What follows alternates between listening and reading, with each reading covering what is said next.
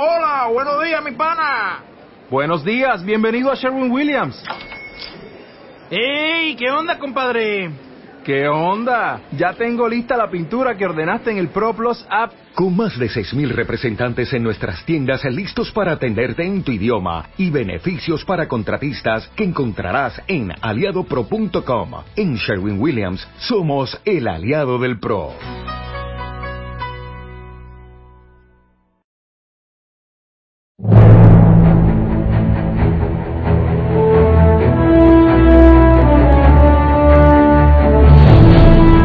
El doctor César Lozano es uno de los capacitadores más solicitados por empresas en México, Centro y Sudamérica en temas relacionados con el desarrollo personal y autor de las producciones Por el placer de vivir y cómo tratar con gente difícil. Bienvenidos a esta nueva edición de la conferencia en vivo más solicitada hasta el momento, Actitudes Positivas. Que la disfruten.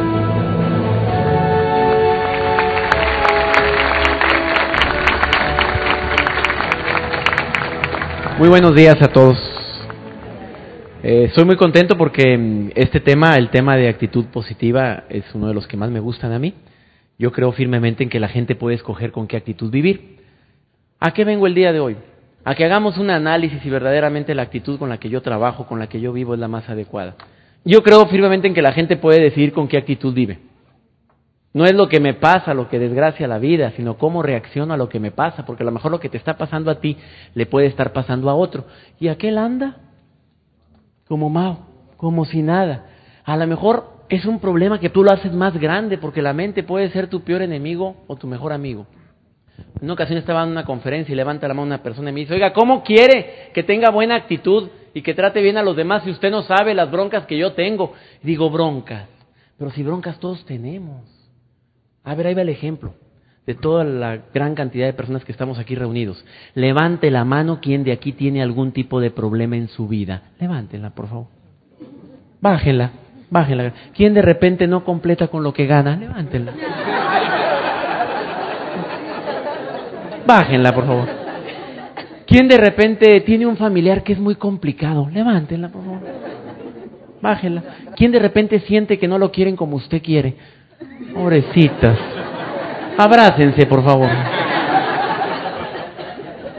Es que broncas todos tenemos, pero ¿a qué se debe que haya personas que, a pesar de que tienen un problemón y que están aquí sentados, personas que tienen problemas graves en su vida, llegaron y andan como diputadas en campaña? ¿Cómo le hacen? ¿Esas personas nacieron con un cerebro diferente? No, simple y sencillamente cuando vas y les preguntas, oye, ¿Cómo le haces para andar tan sonriente y tan contento a pesar de que tienes un hijo enfermo, a pesar de que tienes un marido que no, lo aguanta, no se aguanta ni solo, a pesar de que tienes este gran problema con tus padres o este problema laboral o que te quedaste sin trabajo? ¿Cómo le haces para andar con esa sonrisa? ¿Sabes cuál es la respuesta más común? Bueno, gano algo con andar con mi carota. Yo sí quiero afirmar algo. Cuando uno anda con problemas y además pone una actitud negativa, hay más posibilidades de que ese problema crezca. Hay mucho más posibilidades de que ese problema se haga más grande. Nadie tiene la culpa de la cara con la que nacemos. Nadie, ni mamá, para que no la culpen a nadie, ni a papá, pero sí de la cara que hacemos. Eh, creo firmemente en que todo este tipo de conceptos que voy a compartir pueden ayudar mucho a, tener una mejor actitud. Antes de iniciar con los cinco puntos para tener una actitud positiva, quiero empezar con un dibujo. Quiero que por favor vean este dibujo que voy a proyectar en pantalla. Quiero empezar con un dibujo. No se vale quedarse callado, callada. Cuando veas el dibujo desde tu lugar me vas a gritar qué adjetivo calificativo le pondrías a este individuo prestador de servicios de nuestra comunidad. A lo mejor alguien de aquí me va a decir, en mi ciudad no hay nadie así. Mm, aquí pulula el animalero. Lo van a ver de arriba abajo, de izquierda a derecha, y desde tu lugar me gritas qué adjetivo calificativo le dirías a este individuo sin censura, como si fueras de Alvarado, Veracruz. Tú grítala. No importa, aquí no hay censura, ¿eh? Primero lo voy a escribir en forma rápida y luego me gritan la palabra cuando diga tres. ¿Están de acuerdo? Bueno, ahí va. Es una persona en una estación de gasolina con todo el mugrero, los botes tirados, derramando la gasolina. El hombre se encuentra inclusive con una actitud y un lenguaje corporal que, que da flojera verlo. Una pésima actitud. Ahora sí, listos, prepárense con el adjetivo. Una, dos, tres.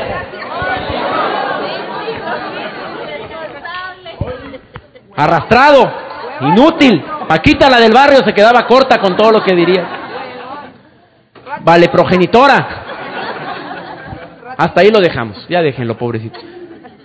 ¿Qué crees que me contestaría este señor si yo llegara como entrevistador y le dijera, oiga joven, ¿por qué trata usted hacia el cliente? ¿Por qué está derramando la gasolina? ¿Por qué tiene esos botes ahí todos, ese mugrero? ¿Por qué se para así, con esa actitud que da flojera? ¿Qué crees que me contestaría? No más. Antes di que yo te atiendo. Ah, porque tienen su orgullo. Y si no te gusta, pues cámbiate a otra. Qué triste que en pleno siglo XXI haya gente tan chambona y tan arrastrada. Siempre que presento este dibujo, me acuerdo una ocasión que estaba dándole curso a las secretarias del tecnológico y levantó la mano de las secretarias y me dijo, oiga doctor, déjeme platicarle lo que me pasó hoy en la mañana. Y yo dije, a ver, cuénteme. Eché el chal para atrás. Dijo, yo para llegar al TEC tomo un camión que se llama Ruta Periférica. Dijo, yo iba media dormida, eran como las seis y media de la mañana, le hice la parada al del camión, se detuvo, me subo y en eso el chofer, con la mejor de sus sonrisas, voltea y me dice, hola, ¿qué tal? Buenos días, bienvenida. Pase usted, hay lugar en la parte de atrás, bienvenida. Dijo ella, entré como lampareada, hoy. Dijo, bueno, pues, dijo ella, pues le habría gustado al pelado. Pero oh decepción, y todo el mundo dijimos, ¿por qué decepción? Dijo, porque ¿qué creen? Que a todo y toda el que iba entrando, a todos les decían lo mismo. Y yo le dije, ¿por qué decepción? Pues qué amable, qué atento. Dijo ella, no, pues porque no le gusté el pelado. ¿Y qué sintió porque alguien la trató así? Dijo, verdaderamente ese chofer me cambió la mañana. Sí es cierto, gente así nos cambia la mañana, ¿están de acuerdo? Y gente así, también te la cambia, te la desgracia. Mi pregunta obligada es, ¿de cuál de los dos tipos de persona eres tú? ¿De los que cuando llega a su trabajo le cambia la mañana a la gente para bien? ¿De los que se la desgracia? ¿O de los que ni fu ni fa? O sea, los... X. Cada quien contésteselo. Los X, los tibios. ¿De cuál de los dos es usted? ¿De los que se la cambian para bien o para mal? Hablando de actitud negativa. Antes de hablar de actitud positiva, quiero hablar de actitud negativa. Levante la mano. Por favor, levante la mano en este auditorio.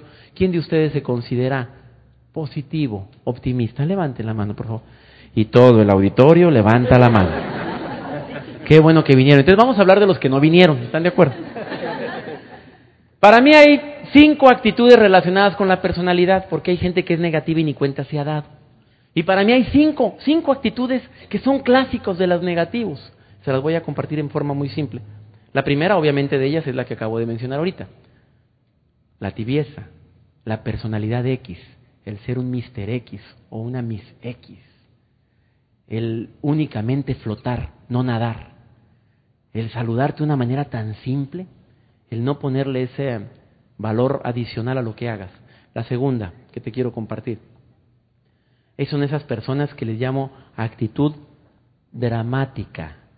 Son personas que de todo hacen un drama y llegan a un lugar y si no están las cosas como quieren, hacen un drama. El error más grave que tenemos los seres humanos es no adaptarme a lo que me toca. No nos adaptamos. De repente llegas a un lugar donde no están las cosas como tú quieres y hacemos un drama. Te invitaron a un rancho y te dijeron que había alberca y usted va con su traje de baño y su tanga y hasta con su mugre para flotar de patito. Y llegas y la, alberca está vacía. Y te dicen, compadre, perdóname, no hay alberca, pero, pero no te preocupes, mira, está muy agradable el día y además aquí hay una carreta muy rica que voy a hacer. Sí, pero no hay alberca. Y va y le dice a la, esposa, pero ¿por qué no nos dicen que no hay alberca? ¿Para qué me dices? Bueno, dice la, la, mujer, mi amor, relájate, hombre. Pues mira, pero está bien bonito el lugar y los niños andan contentos jugando ya con aquellos caballos. Sí, pero no hay alberca. Bueno, pero mira que, pero mira qué bonito está el día, hombre. Oye, comiste rico, compadre. Sí, estaba muy rico, muchas gracias. ¿Estás, estás a gusto? Sí, hombre, gracias. Pero no hay alberca. Y se la pasa quejándose y hacemos un drama de algo pequeño. Póngase a analizar las veces que tenemos la actitud dramática y te vas a quedar asustado. Se descompuso el carro. Ay, ¿qué vamos a hacer? No jalo la plancha. ¿Ves? Te dije. ¿Por qué Dios la trae contra mí? ¿Por qué? ¿Qué te he hecho, Señor? ¿Qué te he hecho? ¿No jala la plancha? Aflójese. Ya, aflojece al rato, ojalá, o cómprese otra ya, o vayas arrugado, se está usando. La ropa. La tercera actitud es una que yo le he puesto de enfermedad. Usted sabe que si tiene actitud negativa se enferma más. Son esas personas que cuando no les duele la cabeza, les duele el estómago, les duele la rodilla, les duele el brazo, les duele el cuello, les duele la nalga, pero siempre les duele algo. A ver, acuérdese de alguien. Son esos compañeros que siempre llegan con novedades al trabajo. O llegan vendadas, o llegan cojeando, o llegan con que les duele el oído, o llegan con un parche, y de repente llegan hasta con un cuello. Ya se acordaron. Cuando no les duele una cosa, les duele otra. Yo estoy convencido, y como médico les quiero decir una estadística tremenda, de 10 personas que llegan a los consultorios, ¿cuántos verdaderamente están enfermos? Cinco, seis. Los otros cinco, cuatro, no es que no sientan la enfermedad, sí la sienten, pero ellos la crearon.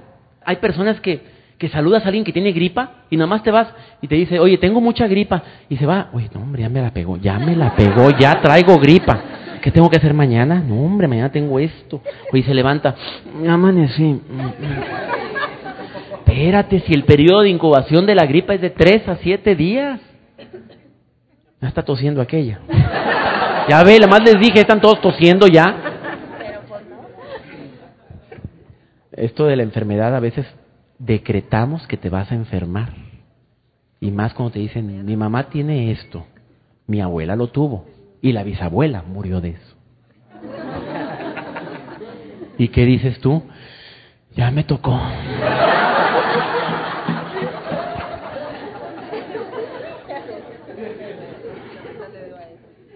Y hay otros tan negativos. Hay otros tan negativos que dicen, mira, son las 12 del día, hora de mi dolor de cabeza. Ahí viene, ahí viene, ahí viene, ahí viene, ya. Ahí viene, ahí viene, ya, ya, ya empezó, ya empezó. Acá, mira, me empieza a zumbar aquí. ¿Por qué siempre me duele la cabeza a las 12? Y hay mujeres que traen la bolsa repleta. Si, si analizáramos, si analizáramos estas, ¿qué le echaste, maita, aquí? Si analizáramos todo lo que trae la bolsa de la mujer. Oye, hay las hipocondriacas, esas de actitud negativa con enfermedad, la abres. Y esta para el dolor de cabeza, esta por si esto, esta por si un día me pasa esto, esta por si un día me atropellan y me tengo que poner a bandita. Y si algún día. Y esta por si algún día me pasa. O si nunca falta. Traen un botiquín completo. Mejor que el maletín de un médico, están equipadas esas bolsas. Creo en que la enfermedad desafortunadamente a veces es parte de, de nosotros, la hacemos como una parte mía porque la estoy decretando. La mente puede ser tu mejor amiga o puede ser tu peor enemiga. Y si conozco personas que afirman en su beneficio. Yo me enfermo nada más una vez al año, así dicen. Y me toca en diciembre. Porque es la temporada en la que puedo enfermarme, tengo más tiempo, estar acostadito y como tengo vacaciones, mira, entre el 21 y el 23. Ya para el 24 ando nuevo. Vamos con la número Cuatro, de desorden. Esta actitud negativa relacionada con la personalidad le puse de desorden. Son personas que no pierden la cabeza nada más porque la traen puesta. Cuando llegan a un lugar donde quiera dejan las llaves. Para encontrar las llaves en la bolsa batallan. Son personas que salen corriendo y dicen, oye, ¿a dónde vas? No sé, pero ya me voy. Traen un desorden en la cabeza que no se acuerdan de nada. Si se metieran a ver el closet de sus casas para encontrar algo, les hablas por teléfono y le dicen, oye, toma nota para encontrar el lápiz y luego la pluma y luego no raya. Y ahí andan corriendo, de aquí a que lo encuentran. Su vida es un verdadero desorden. Es una personalidad que yo he visto también y que se relaciona mucho con la actitud negativa. Hábitos tan simples como preparar tu ropa un día antes ayudan a levantarte de mejor humor. Yo no sé quién de aquí tenga esa costumbre de que antes de dormirse saca su camisa, saca su pantalón, sus zapatos, los limpia, sus calcetines, saca sus calzones, los pone a la vista. Bueno, a la vista no tan, no tan a la vista, pero los pone ahí a un lado. Y ya tienes todo listo, te bañas más rápido, ya está todo preparado. Pero hay gente que en la mañana pierde tiempo y se baja su actitud al estar buscando qué se va a poner. Procuren cambiar ese tipo de hábitos y ser un poco más ordenados y verán.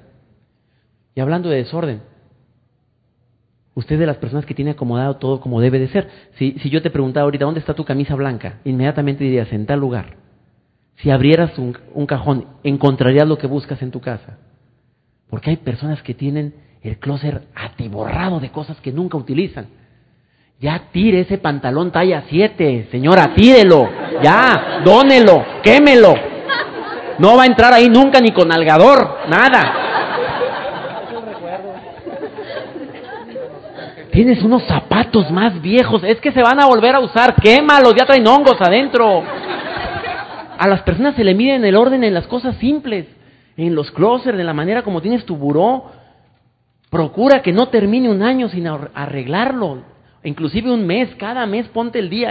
Hay personas que lo hacen cada semana. Los domingos es día del orden. Tira lo que no sirve, dónelo, regálelo. Pero que todo eso quita energía. El principio de la abundancia dice que para que lleguen cosas nuevas a tu vida, tienes que hacer espacio. Mientras no haya espacio, no llegan cosas nuevas. ¿Quieres que te regalen cositas en Navidad? Sepárele, aquí caben todos los suéteres, ándele, aquí van a estar. Ya llegarán. Y la última, de crítica. Son personas que cuando no critican una cosa, critican otra, y critican aquello, y critican lo otro, y se la pasan criticando. Yo no quisiera que en esta conferencia nos vayamos a desenfocar. ¿Qué es desenfocar? No estar en lo que debemos de estar. Llegáramos a la conclusión al final de que hay cinco puntos, cinco pasos, cinco características que tienen las personas que son positivos, que tienen una actitud positiva. Primera característica, ¿quiere usted ser positivo? ¿Quiere tener una actitud positiva al servicio? ¿Quiere tener una actitud positiva con la gente que vive con usted? Es ese consejo que le darías a esas personas que tú quieres que siempre les vaya bien. Yo me atrevo a decir que si usted vive este principio, siempre le va a ir bien en la vida. Y perdón que use la palabra siempre, pero no creo que existan excepciones en alguien que vive este principio y la vida no le ha respondido como, como tú has querido. Así es que cada que usted se pregunte por qué la vida no me ha respondido como yo he querido, analice si está viviendo el punto número uno para tener actitud positiva. Evalúe usted su vida. Evalúe usted su vida. ¿Está tratando a los demás como le gustaría ser tratado? Si la respuesta es sí, te felicito. Tú en tu vida tratas a los demás como te gustaría que te trataran, la vida te va a responder de la misma forma. Este es un principio universal. Lo que siembras, la ley del boomerang dice que lo que envías, la física dice que a toda acción, que a cada acción hay una reacción, que en esta vida lo que usted siembra va a cosechar. ¿Por qué creemos que si sembré limón va a crecer piña? No, no, no, no, usted está sembrando limón. Aténgase a chupar limón. Es que me escalda la boca, pues eso piense antes. Le escaldó, le arde, pues no siembre limón, póngase a sembrar naranja dulce o siembre piña. ¿Por qué cree usted que la vida le va a dar alegría si está sembrando amargura? Yo creo en este principio y es un principio básico que cada obra buena que usted haga en el planeta Tierra es como aventarlo arriba de ti. ¿Qué quiere decir? Que tarde que temprano se te va a regresar. Que en esta vida todos andamos con un morral lleno de semillas. Y vas tirando esas semillas por donde vas pasando. Pero resulta que por ese mismo camino usted se va a regresar. Mi pregunta es, ¿de qué son tus semillas? Hay personas que quieren recibir alegrías cuando están sembrando tristezas. Hay personas que nos levantamos en la mañana y decimos, ¿por qué todos traen cara de limón con toronja en ayuno? Pues porque soy espejo y me reflejo. Simple y sencillamente. Usted sonríe, la gente te sonríe a ti. Tú andas con la cara toda gestuda. Pues así van a andar todos. En esta vida se nos regresa todo. Ejemplo de algo bueno que se nos regresa. ¿Alguien me quiere decir ejemplo de algo bueno? Un saludo que nada nos cuesta, pero saludo bonito, porque hay saludos bien, bien churri, si los han visto. Saludamos así como tipo de iti e Y no decimos nada. O cuando ofrecen la casa, eh, privada de la paz en su casa. Con ganas de que no lo entienda. Un saludo, pero un saludo bonito. Para mí ejemplo de algo bueno. Una sonrisa que nada nos cuesta. Usted sabe que el poder de la sonrisa es enorme. Ya todos conocemos que cuando ríes, cuando sonríes, pues se contraen menos músculos de la cara que cuando anda usted triste. Si usted anda sonriendo es menos la contracción. Sonría aunque sea por economía. Y aparte lo que no se usa se atrofia, se seca y se cae. Esto, muchachos, no sean cochinos, esta, la boca, la sonrisa, no la usa, se seca, se cae. Ya ves cuando se mueren, ahí están con la boca caída. Una sonrisa, estoy de acuerdo con usted. Ejemplo de algo bueno, dígame. Un favor. Que te regresa. Mira, y más si lo haces sin esperar nada a cambio, como muchos. ¿A quién de ustedes y a las personas que me están escuchando, cuántos hemos prestado dinero y no se nos ha regresado? A ver, levante la mano. Como 400. Es que es increíble, sí es cierto. ¿Cuánto nos ha pasado a todos? Hay gente que no ha podido superarlo. Ya, ya, se acabó. Cóbrelo, claro, también no se, no se haga mensa. Cóbrelo. No se lo pagan, vuélvalo a cobrar. No ya, ya, no te lo va a pagar nunca. Y es más, tú dices, nunca me lo va a pagar. Sigue viviendo, la vida te lo va a devolver. Eso te lo aseguro, te lo va a pagar al ciento por uno.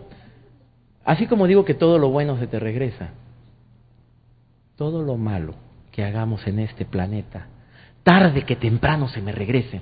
¿Por qué a veces tengo mala actitud? Porque no estoy tratando a los demás como me gustaría que me trataran. Estoy yéndome a la base. Porque a veces estás sembrando limón y la gente te está regresando limón y tú reaccionas con actitud negativa. Y lo que más decimos es, ¿por qué a mí? Pues si yo soy bien bueno. Pues ¿por qué estás sembrando eso? Ejemplo de algo malo que se nos regresa, díganme ejemplo de algo malo. Como somos bien buenos todos, acuérdense de los gachos. A ver, ejemplo de algo malo. ¿Alguien me dice? El humillar a alguien, eso verdaderamente es algo muy, muy fuerte. Tú humillas a alguien y desafortunadamente se te va a regresar tarde que temprano. Se nos olvida que todos somos iguales. Que cuando nos vayamos de este planeta nos vamos a ir así como llegamos. No porque tengas más dinero te vas a ir diferente. Nos vamos igual, encueraditos, sin nada. Ejemplo de algo malo ignorar a alguien, ¿quieres que algo le cale a alguien? Ignóralo, no lo estoy recomendando. Pero sin embargo es algo que cala mucho. ¿Quieres que a un agresor, alguien que te agrede, le cale? Y verdaderamente pagarle con algo que no sea la misma moneda. Simple y sencillamente ignóralo. Ejemplo de algo malo. El golpear a alguien, ¿el qué? El criticar, el andar comiendo prójimo crudo, riquísimo que todas esas cosas tarde que temprano se nos regresan. Un día estaba en una conferencia y levantó la mano un participante y me dijo, oiga, yo no estoy de acuerdo con eso. Y le dije, oiga, ¿por qué? Dijo él, porque yo soy bien bueno. Oiga, pero yo no veo que se me regrese nada. Y yo le dije, oiga, ¿y a qué le llama a usted eso de que se le regresa? Y me hizo una seña así, al signo de pesos así. Al billete, papá. Mm, mi rey, le dije. Mira, yo no me voy a meter en la escala de valores. Obviamente para él su valor más grande es el, el dinero. ¿No será que el día de hoy se te regresó algo porque adentro de ti está un pedazo de carne moviéndose solo? Sinceramente, el milagro de la vida. Para mí es la mejor manera como se me puede regresar algo bueno que yo haya hecho en mi vida. Amaneció usted el día de hoy, siéntase feliz, sinceramente, siéntase feliz.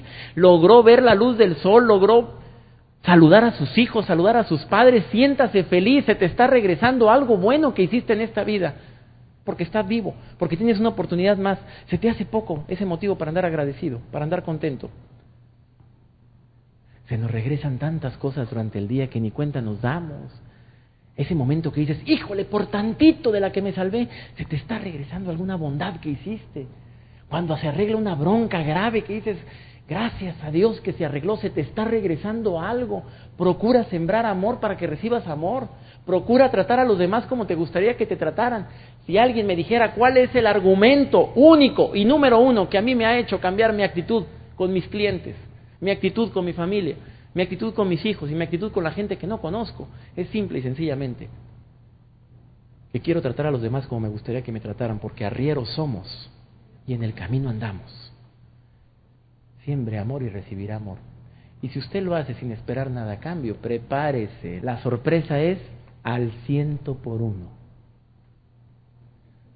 Les voy a pedir que cada quien se vaya evaluando y vaya diciendo, ¿estoy tratando a los demás como le gustaría ser tratados? Y la respuesta es sí, felicidades, de las cinco ya lleva uno. Si pudiéramos hacerlo a 100 puntos, lleva usted 20 puntos. Levante la mano en este auditorio, ¿quién ya lleva 20 puntos? Prosigamos. Principio número uno.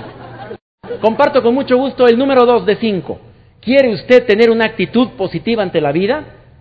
¿Sabes cuál es la primera causa de problemas que tenemos todos los seres humanos? En que se pierde la congruencia entre lo que digo con que digo una cosa y hago otra, que digo voy y no voy, que digo a las cinco y son las seis, que prometo que mañana y es pasado mañana, que prometo serte fiel en lo próspero, ah, esa es otra, ¿verdad? Bueno, que prometo una cosa y hago otra. Esta es la primera causa de problemas que tenemos los seres humanos. No hay congruencia entre lo que digo con lo que hago. Voy a poner ejemplos de incongruencia. Quiero que la gente, mis hijos, sean ordenados y yo tengo todo el mugrero en mi cuarto. Ah, pero yo exijo cosas que yo no vivo. No me gusta que alguien se burle de mí y yo me burlo. Esas son incongruencias. ¿Por qué estás exigiendo cosas que tú no vives? No quieres que nadie tenga problemas contigo, pero tú tienes problemas con otros. Ejemplos de incongruencia, ahí va una. Levante la mano en este salón a quien de ustedes le cuesta ganar el dinero, le cuesta ganar la lana. Levante la mano, por favor, qué bien que nos cuesta. Todos. Oye, para que llegue el sábado y la orines.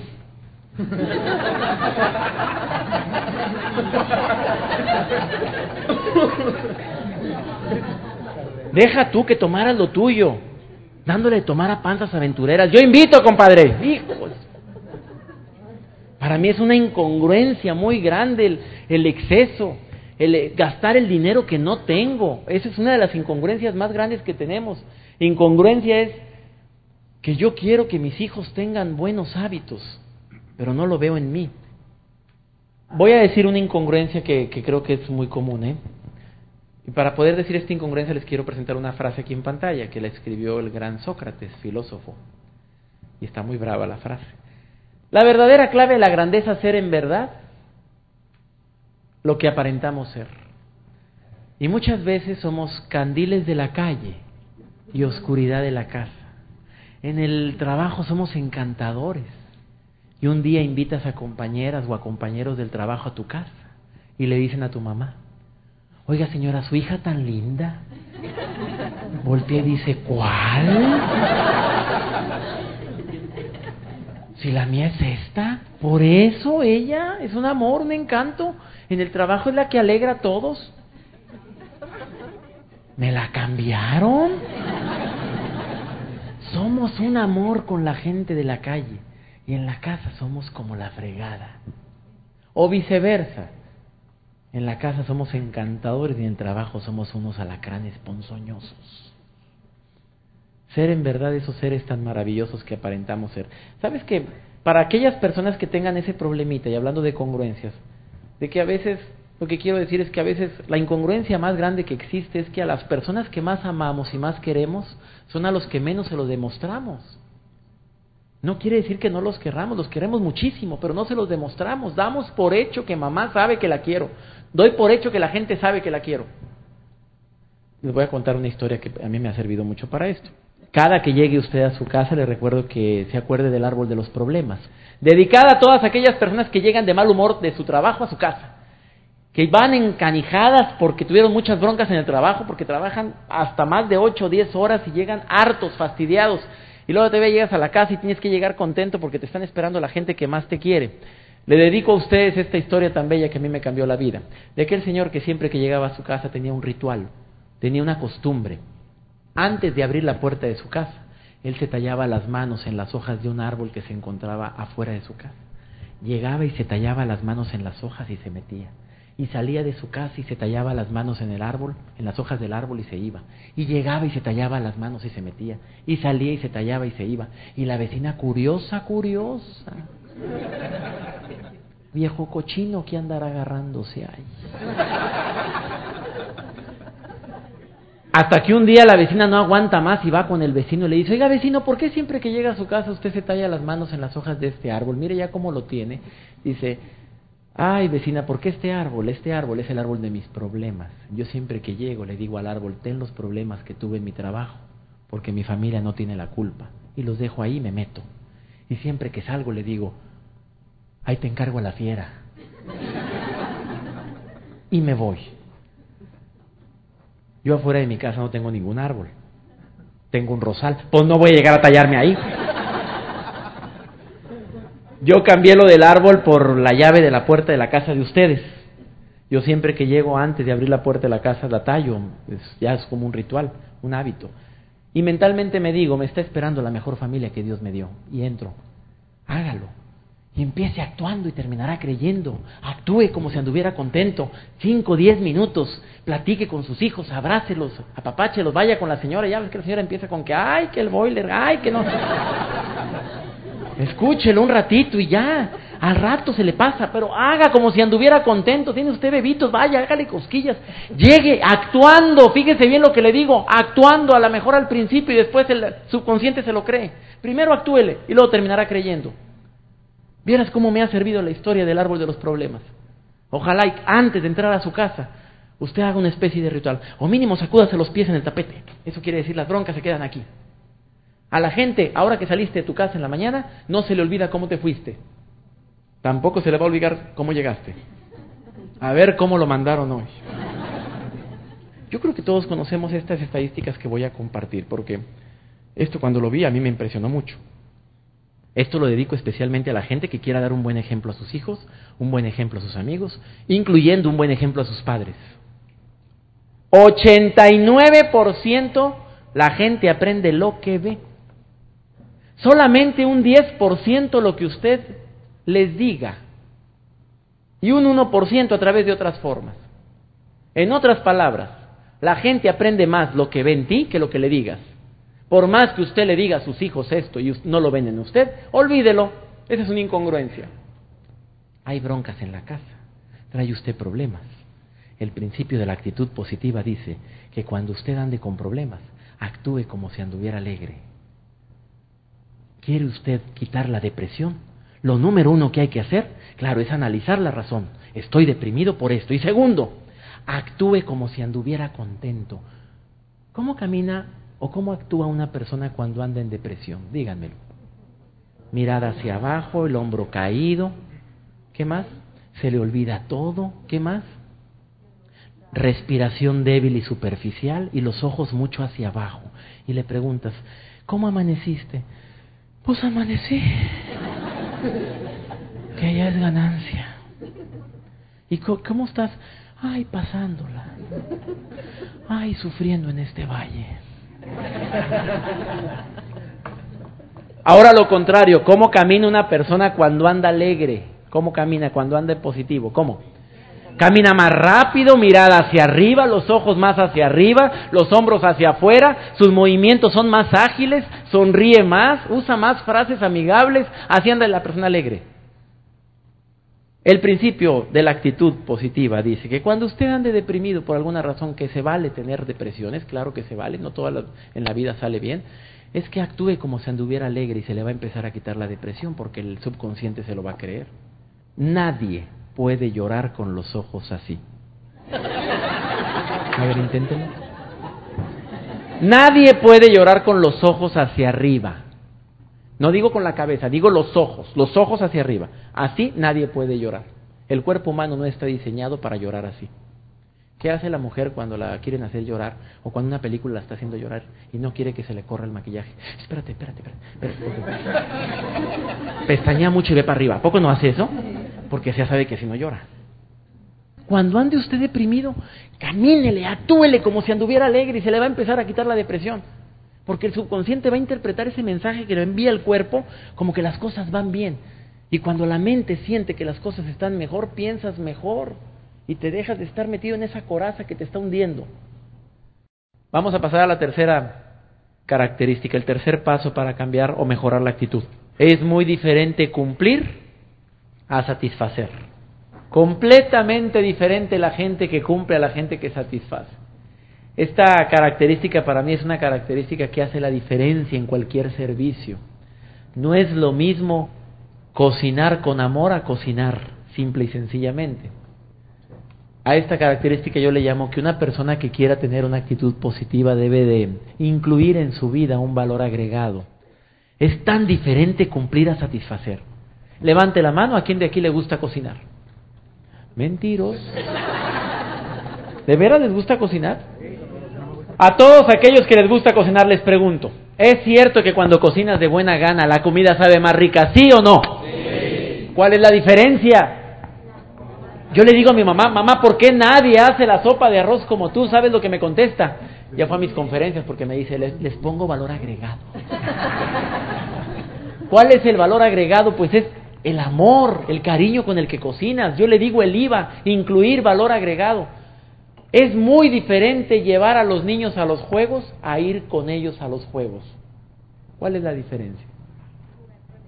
Pues para llevarlos hasta el taxi los lleva, pero ir con ellos es involucrarme. Acuérdate cuando tú eras niño que te subías a la rueda de la fortuna, la rueda de la fortuna se detenía en la parte superior y a quién buscabas, a quién le gritabas, papá, papá, acá estoy y tu papá viendo allá.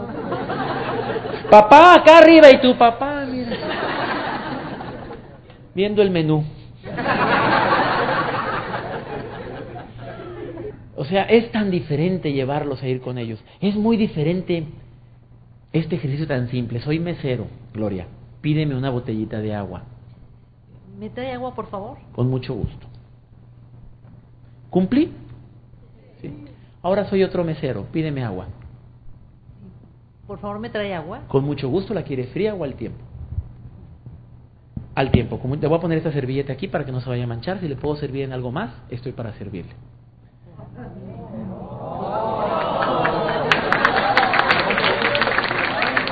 ¿Con cuál te quedas? ¿Con el primero o con el segundo? ¿Por qué si los dos te dieron el agua? Ahí está. Obviamente me quedo con el segundo porque el segundo le puso le puso el plus, le puso el IVA, le puso el valor agregado. Mi pregunta es, ¿usted cumple o satisface? Porque en cualquier situación usted puede atender con IVA o sin IVA. Las personas que atienden con IVA usan frases amigables. Ese es el primer paso para atender con valor agregado.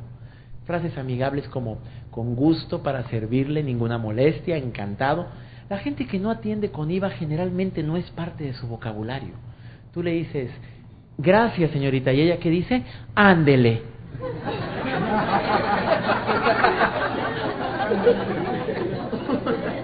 ¿Cómo que ándele?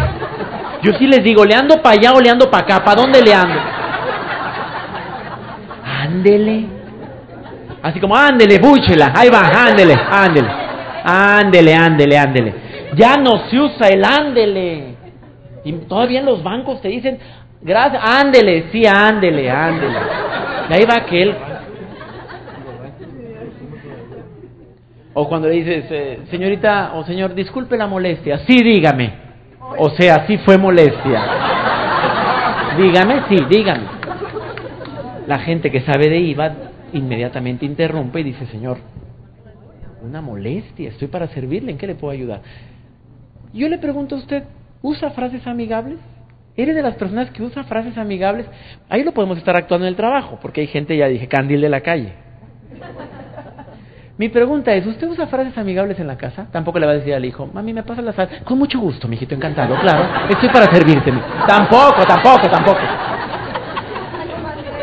Pero oye, ¿sabes tú cuál es la primera cosa que hace que la, fla- la primera actitud que hace que la flama del amor se apague? Cuando dejamos de ser cortés o amable con la persona que amamos. Empezamos a dejar de usar frases como gracias. Hoy, por favor, analícenlo y se van a dar cuenta que es cierto. Empezamos a faltarnos al respeto en las cosas simples. Porque de novios, mm, mi vida, cositas, pirringuis. ¿Me pasas la salecita? Sí, cosita, aquí está. ¿Te la sirvo yo? Ay, ay, sí, cosita tengo. Ay, ay, poquito. Ah, le puse mucho. Ay, chiquito. ¿A poco no? Mi amor, ¿te sirvo sopita? Tantita, cosita, sopita.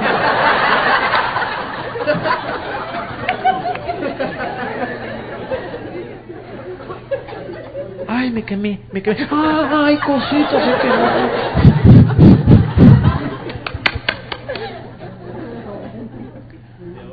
Y te casas. Tráeme, hazme, pon, quita. que hasta te dio todo. ¿Por qué perdemos esas normas de urbanidad, de respeto, de cariño? Hasta en el saludo, hay saludos con IVA y saludos sin IVA. Son cosas tan simples. Cuando te preguntan cómo estás, el que no da IVA dice bien. ¿Cómo estás? ¿Qué tal? O saludos que no tienen IVA son hasta mentirosos. Mucho gusto. Sí, se te nota el gusto. Se te ve el gusto hasta afuera. O cuando decimos encantado. Se te ve el encantamiento, es más. No, no diga mentiras. Si dice mucho gusto, sonríe y diga mucho gusto. ¿Cómo le va? Encantado. Mucho gusto, César Lozano. ¿Cómo está? Mucho gusto. Así es con IVA. Recuerden que los primeros minutos nunca se olvidan, tampoco los últimos, nunca se olvidan. ¿Quieres tú impactar? Abusado con los primeros segundos. Cuidadito cuando se despida. Si toda la plática estuvo usted serio, pero quiere dejar buena impresión, al final, me dio mucho gusto conocerte. ¿Cómo me dijiste que te llamabas? Daniela. Mucho gusto, Daniela. Yo me llamo César. Si te puedo ayudar en algo, ya sabes. O cuando te presentas con alguien, con mucho gusto, ¿en qué te puedo servir? ¿Esa, ¿Es mucho problema decir eso? Con mucho gusto, ¿en qué le puedo servir? Cuando llega alguien, tú puedes saludarlo con IVA o sin IVA. El IVA es algo tan simple. Es la manera como se forman los hábitos. A lo mejor al principio no estoy convencido. ¿Cuál es el momento durante las 24 horas en la cual el subconsciente de la gente que tú quieres está más receptivo? ¿Y por qué digo esto? Porque quiere usted mandar un mensaje que no se borre, mande el mensaje al subconsciente. Los mensajes que nunca se borran son los que están grabados en tu subconsciente. Inclusive hay mensajes que están grabados ahí y que a lo mejor ni te acuerdas de ellos y te hacen actuar de determinada manera. ¿Quieres tú mandar un mensaje positivo al subconsciente de tu hijo o de la persona que tú amas, tu pareja? ¿Cuál es el momento donde el subconsciente de los seres humanos está más receptivo? ¿Alguien me dice? Pues no tanto dormido, antes, después, cuando está modorro. Cuando el hombre o la mujer o el niño está modorro, esos son los momentos en los que el subconsciente está más receptivo. ¿Quiere usted mandar un mensaje al subconsciente? Aproveche el momento en el que ya trae sueño. Es el momento de decirle, mi hijito, te quiero mucho, te amo, me siento feliz de ser tu papá. Dios me regaló algo muy valioso. ¿Qué mamá? ¿Qué Tú, muñeco. Tú, tú, tú, tú, tú eres mi regalo más grande. Ya me quiero dormir. Sí, sí, sí. Tú, tú, tú, tú. Se va levantando el niño. Dígale, levántate, muñeco, y te va a ir muy bien. Eres muy inteligente, eres muy... Pero ¿qué es lo que normalmente hacemos cuando vamos a levantar a nuestros? Levántate arrastrado. Órale, mugroso. Ay, qué flojo eres. Hoy los mensajes que graba. Ese queda grabado. Si soy flojo. Si él acepta el mensaje, va a actuar como un flojo. Que es algo muy fuerte este, sí, pero ese es un valor agregado familiar que para mí vale oro. Con mucho gusto voy a compartir la cuarta característica. ¿Quieres tú que en esta vida verdaderamente coseches eso bueno que estás sembrando? Agregue el cuarto ingrediente, el entusiasmo, que es la característica número cuatro. ¿De dónde viene la palabra entusiasmo? Entusiasmo viene de la palabra enteos, es del griego, en Dios. Una persona que entusiasma está llena de, de, amor, de Dios, de vida. Usted entusiasma no entusiasma. Usted es de las personas que cuando llega a un lugar verdaderamente le ponen entusiasmo, hace tu trabajo con entusiasmo. ¿Cuál es la mejor forma que yo he encontrado para agregar ese ingrediente en mi vida? Todos los que estamos aquí conocemos que nuestra mente está dividida en dos partes, consciente y consciente y subconsciente. A la parte consciente de tu mente tú no la puedes engañar o sugestionar, porque esta parte de tu mente es donde entra la razón. No porque o sí porque. Esta parte es la lógica, es la parte consciente. Pero al subconsciente, que es mayoría, tú sí la puedes engañar o sugestionar. Porque esta parte de tu mente no sabe diferenciar entre lo que es verdad o lo que es mentira o lo que es la vieja del otro día. Lo que le digas se lo cree y tú dices, ¿y eso a mí qué? ¿Cómo que qué? Si usted se levanta en la mañana y dice, me encanta el trabajo, positivo o negativo, el subconsciente lo triplica y dice, a mí también.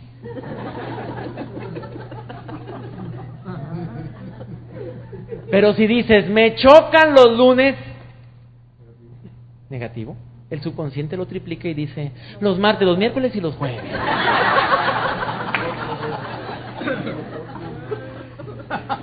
Es por eso que todos los motivadores del mundo se la pasan diciendo tenga cuidado con lo que afirma con su boca, ten cuidado con las afirmaciones, ten mucho cuidado con lo que dices con tu boquita, porque lo que afirme con su boca, eso viene en la Biblia, es de lo que va a estar lleno tu ser y tu corazón.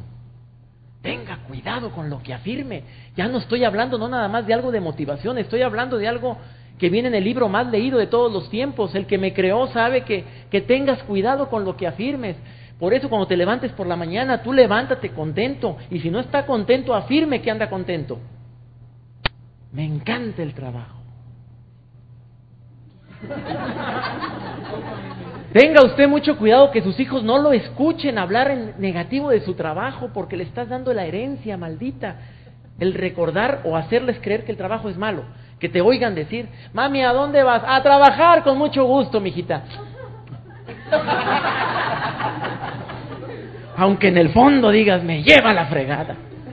Voy a trabajar con gusto y me encanta trabajar y disfruto mucho y gracias a Dios que tenemos trabajo. Dígalo, afírmelo. ¿Por qué? Porque de aquí se basa todo. Esto lo puedes poner en práctica en forma muy simple. Número uno, levántese en la mañana y diga y piense cuáles son los motivos que hoy debería de tener para andar alegre. ¿Qué motivos tengo hoy para andar feliz? Simples. Y la segunda, ¿de qué debería de estar agradecido hoy? Un corazón agradecido siempre será un corazón en positivo.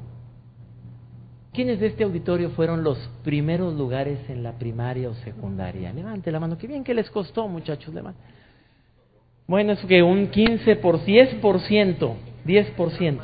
Bájela. Le voy a preguntar algo a los que levantaron la mano. Como no hay nadie que lo compruebe, pues ellos levantaron la mano.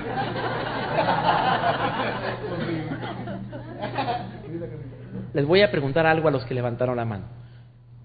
Los primeros lugares son a los que siempre, siempre, siempre, siempre les va mejor en la vida, ¿sí o no? No. ¿No? Entonces, ¿a quiénes son a los que siempre les va mejor en la vida? Creo que estamos en el punto más importante. A los burros. Bueno, es que yo dije hace un momento, recordamos en la vida los inteligentes y los más burros. Recordamos en la vida la gente más inteligente y a los más burros. Si es cierto, no.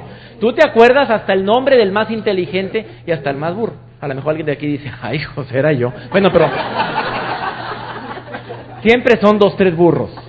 A ver, grabes el nombre. Acuérdate quién era la más burra en tu salón. Acuérdate. ¿Ya se acordaron? El nombre, el puro nombre. ¿Ya te acordaste quién es el más burro, la más burra en tu salón? ¿Te acuerdas? Más acuérdate del primer nombre. ¿Cómo se llamaba? La más burra. Juan Alicia. Juan Alicia. El más burro, la más burra. Pedro. Pedro, el burro. ¿Cómo se llama? Gabriela. Gabriela, la burra, Gabriela. O Cecilia. Cecilia. Yo. Tú. ¿Cómo se llamaba la más burra, el más burro? Juanita. Juanita, la- no es la misma Juana de acá. Es otra. La más burra, el más burro. Alicia. Alicia. Eduardo. Eduardo. Evelia. Evelia. Francisco. Francisco. Mayolo. Mayolo. Norma. Norma. Yo no voy a con esto aplaudir a los burros, pero a veces a una persona que no es tan inteligente le va bien. No puedo generalizar. Y hay gente que es muy inteligente y le va mal. ¿Tú conoces casos de personas que sacaban los primeros lugares y ahorita están sin, sin trabajo y son personas muy valiosas? Yo me acuerdo perfectamente de la persona que, que era el más burro de mi salón cuando yo estudiaba hace poquito. Pero burro con triple R. Hasta el nombre se llamaba Rigoberto. Rigoberto, vieras qué burro era. Burro, burro. Ah, sí, burro, burro, burro. Pero era el mejor centro delantero del colegio. Y me acuerdo perfectamente porque yo era el portero del equipo contrario. Vieras qué goles. Ni la veía el balón cuando pasaba.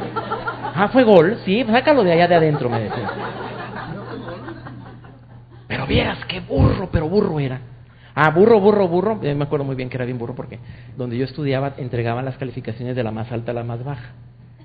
Y el director era bien, a veces bien estricto y decía, y la última calificación de matemáticas es para... Y aquel se levantaba con aquella desfachatez a recoger su calificación de matemáticas así. ¿Dos, maestro? ¿Dos? Sí, Rigoberto, sacaste. ¿Dos? Yo pensé que había sacado cero. Vieras qué burro era. Burro, burro. Ah, burro, burro, burro. Pero era el que mejor declamaba, yo nunca voy a olvidar. Eh, ya ven la- las clases de oratoria. Y el maestro de oratoria era todo un personaje. Y era de los muy estrictos, que vibraban cuando declamaban, pero quería que todos declamáramos igual, ya que eran- nosotros éramos bien canijillos. Y dice, mañana se aprende una declamación.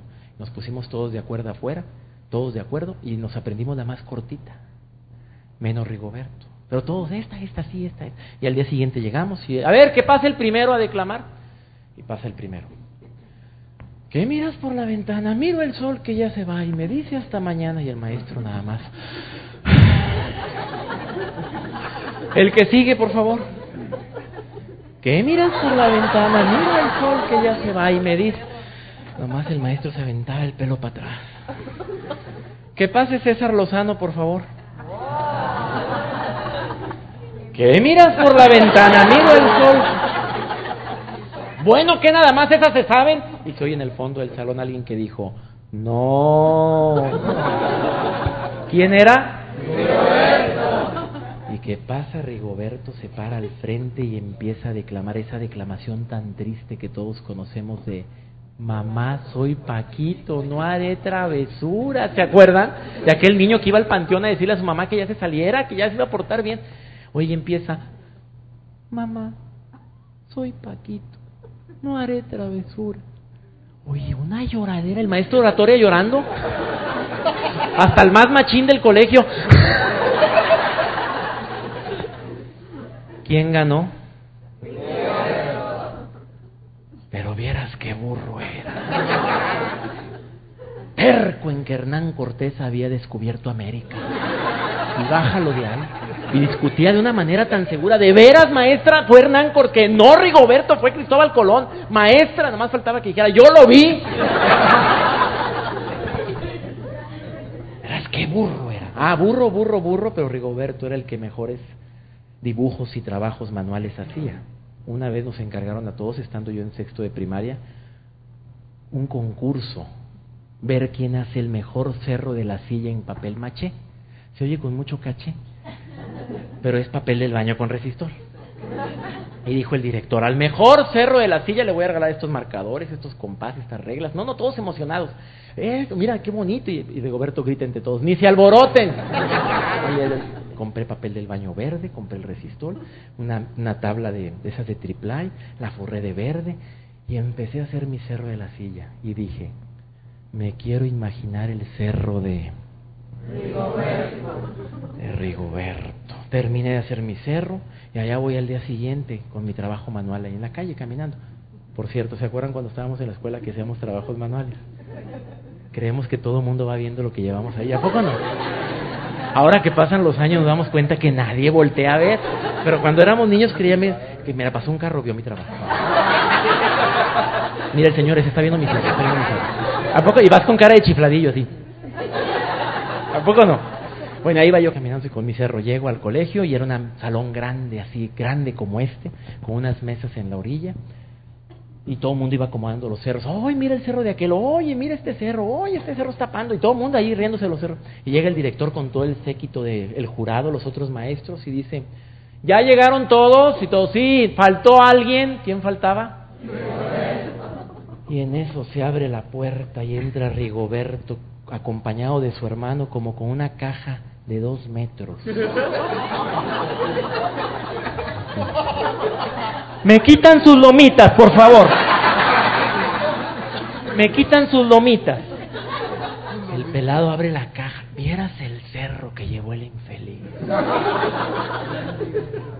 Un cerro, calculo, como de dos metros, hecho en papel maché.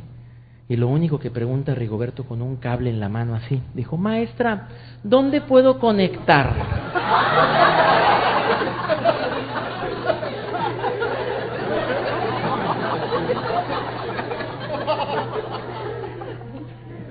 El cerro con la antena del canal 5 arriba con un foquito rojo que giraba.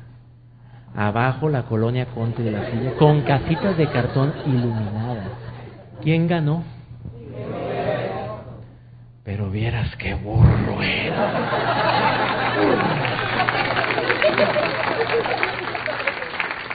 Claro que la pregunta obligada es, ¿qué ha sido de Rigoberto? ¿Quieren que los diga? En la próxima conferencia. Bueno, de una vez. ¿Sabes tú que Rigoberto estudió arte? No vive en México, vive en otro país. Gana lo que le da su regalada gana. Tiene otros negocios, le ha ido re bien en la vida. Pero vieras qué burro era. No con esto quiero yo aplaudir nada más a los burros. Yo con eso no, no crean que yo lo que quiero es aplaudir a los burros. Simple y sencillamente, pues a lo mejor no fuiste tan inteligente, pero tienes entusiasmo. Bueno, alguna posibilidad tendrá usted. Oye, pero muy inteligente y sin entusiasmo. Aseguro y auguro más del 70% de posibilidades de que no te vaya bien. Pero aparte de inteligente, le pones entusiasmo, ya la hiciste. La palabra entusiasmo para mí es clave. Usted pone entusiasmo a lo que hace. Eres de las personas que le ponen entusiasmo a todo lo que haces. Cada quien contésteselo. ¿Verdaderamente lo hago? ¿Lo pongo? ¿Cuál es la razón por la cual a veces no ponemos entusiasmo? Porque siento que la vida no ha sido conmigo como yo he querido. Y aquí hablo de la fortaleza. Si yo te preguntara ahorita qué eres, zanahoria, huevo o café, una extrapolación. ¿Eres como la zanahoria? ¿Eres como el huevo o eres como el café? Ahí les va una historia muy bella, que a mí en lo particular me gusta mucho y sé que le va a gustar a muchos de ustedes. Y dedicado especialmente a los que andan diciendo, es que sufro mucho, no sabes las broncas que traigo. Yo te pregunto, ¿tú sufres? Bueno, porque el sufrimiento nadie, nadie dijo que cuando naciéramos no íbamos a sufrir. Yo pregunto, ¿usted qué es? ¿Zanahoria, huevo, café? Esta era una jovencita de 17 años que estaba muy desesperada por tantos problemas que la vida le había dado. Y su papá, que era un importante chef, un cocinero de un restaurante de primer nivel, la está escuchando. Ella llegó al restaurante de su, de su padre para decirle, papá, mira, es que mira lo que me pasó, reprobé tal. Además, este muchacho que tanto me gusta ya no me quiere hacer caso, ya anda con otra. Además, mi mejor amiga me traicionó. Es que, papá, yo ya no quiero vivir verdaderamente, estoy desesperada y no sé por qué la vida me ha tratado tan mal. Y el papá la escucha con una ternura, pero seguía trabajando y sacó zanahorias, sacó huevos, sacó café y los pone a hervir en vasijas diferentes y la hija dice, papá, pero me estás escuchando, sí, mi hijita, con todo mi amor y con toda mi ternura, y me duele lo que te pasa. Después de 20 minutos de escuchar a su hija y de 20 minutos de estar al fuego, los tres elementos, las zanahorias, el huevo y el café, papi, dime qué hago. Y papá guarda silencio, saca las zanahorias, vierte el agua, la tira, saca los huevos, les tira el agua y saca el café y lo pone en una taza. Mi hijita, ¿qué ves aquí? Zanahorias, huevos y café. ¿Y tú como cuál eres, mijita? Mira, las tres fueron sometidas al mismo agente agresor, el fuego, pero los tres reaccionaron diferente.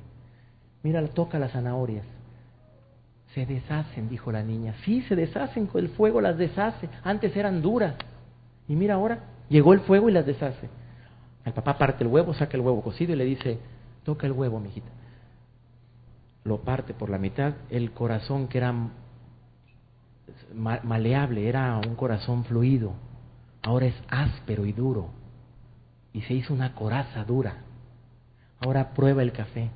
Ella sonríe cuando prueba ese delicioso sabor del café.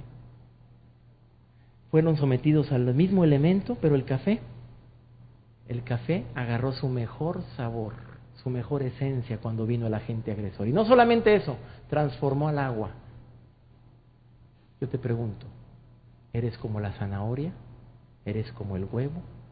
¿O eres como el café? Que cuando llega el agresor, agarro mi mejor sabor y no nada más eso, transforma al agresor. ¿Sabes cuál es cuando notas tú que una persona no entusiasma? Simple y sencillamente por la manera como camina, la manera como se sienta, la manera como platica. Ahí se empieza a ver el entusiasmo de la gente. Todos sabemos lo que es el lenguaje corporal. Voy a presentar aquí en pantalla seis preguntitas. Si a las seis contestas que sí, tu cuerpo habla muy bien de ti y por lo tanto tu actitud se denota en un entusiasmo corporal. Ahí va. Número uno.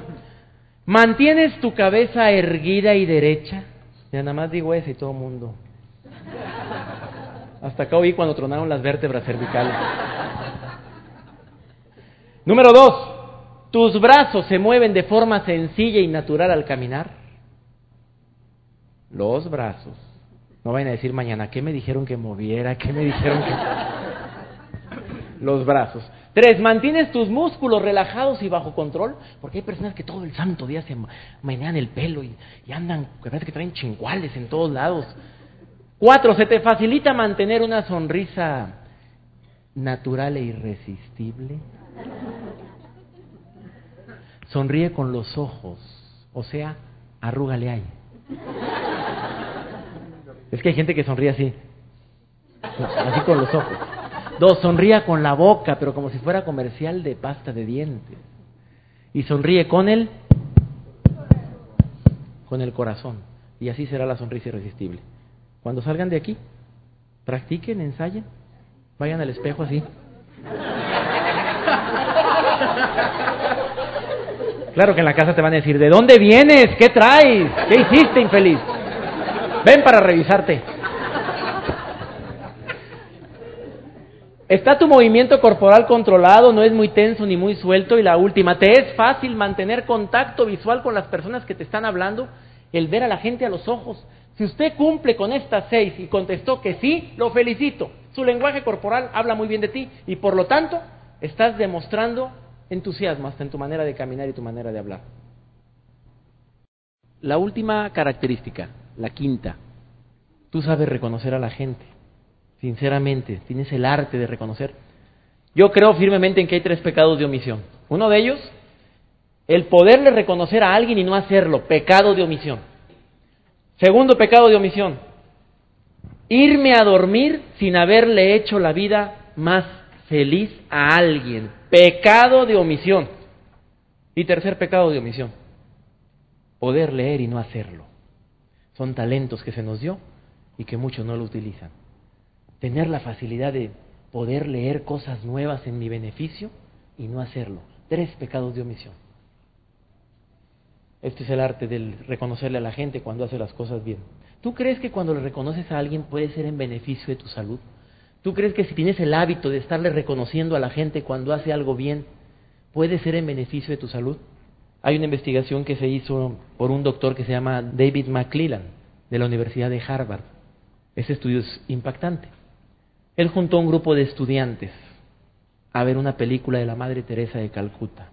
Y su hipótesis era, ¿tú crees que cuando un ser humano ve alguna película o, o siente o tiene un sentimiento de reconocimiento, de amor, puede ser en beneficio de su salud? A este grupo de estudiantes, 40 estudiantes de la Universidad de Harvard, les tomó una muestra de saliva.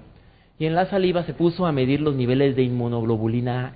Esta inmunoglobulina te ayuda a protegerte contra enfermedades, especialmente enfermedades de vías respiratorias, catarro, gripa y demás. Se dio cuenta que después de proyectar la película, o ese documental de la Madre Teresa de Calcuta, los niveles de este anticuerpo, de esta inmunoglobulina, se elevaban después de ver esa película. El resultado de la hipótesis o el resultado de la investigación fue que cuando alguien tiene un sentimiento de reconocimiento y de amor, se elevan los anticuerpos en tu cuerpo y por lo tanto te proteges de enfermedades. Cada vez que tú ayudas a alguien, no nada más ayudas a la otra persona, te estás ayudando tú. ¿Por qué? Porque se te regresa, número uno. Y número dos, porque no se enferma menos. No vayan a decir, con razón mi esposo se enferma. El arte del reconocimiento hace grande a la persona que reconoces, pero te hace más grande a ti cuando lo haces. Eh, me quiero despedir con un pensamiento que, que habla sobre esa característica que tienen las personas que no tienen actitud positiva, los preocupones. Esas personas que les falta la fe. Nada vale que nos estamos preocupando por cosas que a lo mejor jamás van a ocurrir o no con la gravedad que usted esté pensando. Me quiero despedir de ustedes con este pensamiento, con esta historia de un indio que mataron. Y aquí están sus últimos minutos de vida. Esta historia habla sobre esa característica que hay que quitar de tu vida. Déjate de preocuparte, mejor ocúpate. Es una bella historia que estoy seguro que les va a gustar mucho. Es la manera como les quiero decir muchas gracias por la atención que me dieron durante estos momentos. Dice así, cuentan que un indio, condenado a muerte, se escapa. Y como lo persiguen de cerca, se sube a un árbol que estaba colgado sobre un precipicio. Abajo lo esperan sus guardianes. No tiene escapatoria. Pero de pronto este indio descubre que el árbol al que se subió es un manzano. Entonces él, en lugar de ponerse a llorar, ¿qué creen que hizo? Coge su fruto y se pone a saborear las manzanas que están a su alcance. Esto es saber saborear el presente sin proyectar el pasado en el futuro. Sería posible vivir sin angustias ni preocupaciones. Esto solamente lo vas a descubrir cuando estés bien despierto, pero sobre todo viviendo el día más feliz de nuestra vida, el presente. Que Dios los bendiga a todos y muchas, pero muchas, muchas gracias. Muchas gracias.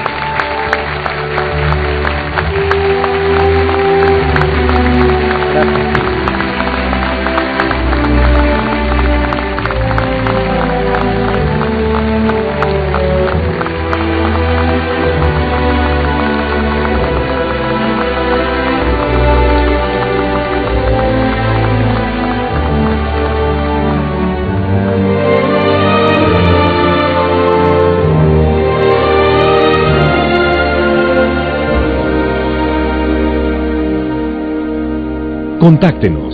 Visite nuestra página web www.cesarlozano.com.